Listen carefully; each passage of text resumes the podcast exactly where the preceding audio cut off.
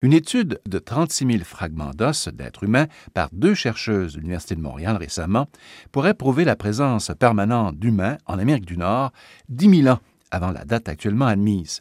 La candidate au doctorat, Lauriane Boujon, et sa directrice, l'archéozoologue Ariane Burke, ont regardé au microscope des dizaines de milliers d'ossements découverts aux abords de la rivière Bluefish.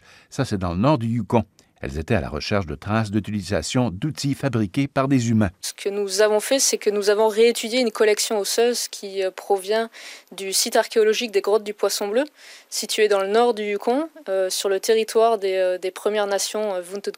Lauriane Boujon, étudiante en anthropologie à l'Université de Montréal. Alors on a probablement eu des mortalités in situ, donc des, des herbivores qui venaient près des grottes puis qui ont dû mourir dans, cette, dans ce coin-là. Euh, on a aussi des carnivores qui ont très certainement transporté euh, des carcasses euh, jusque dans les grottes pour les consommer.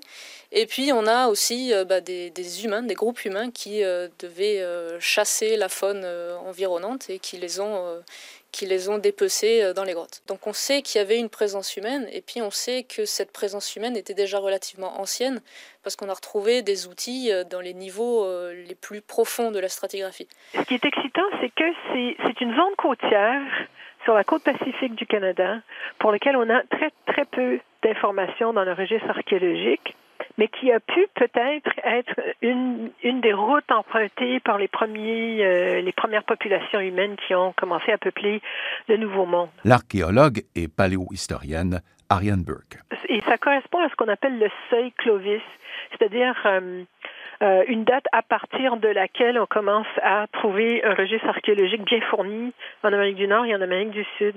Donc, euh, vers 13 000 avant le présent, euh, c'est normalement considéré être la seuil Clovis.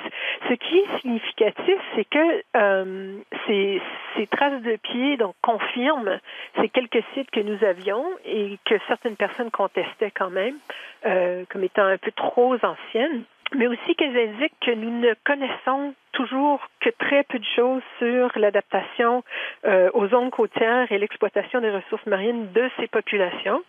La majorité des sites que nous avons sont des sites qui nous donnent des informations sur leur adaptation euh, de chasse de mammifères terrestres.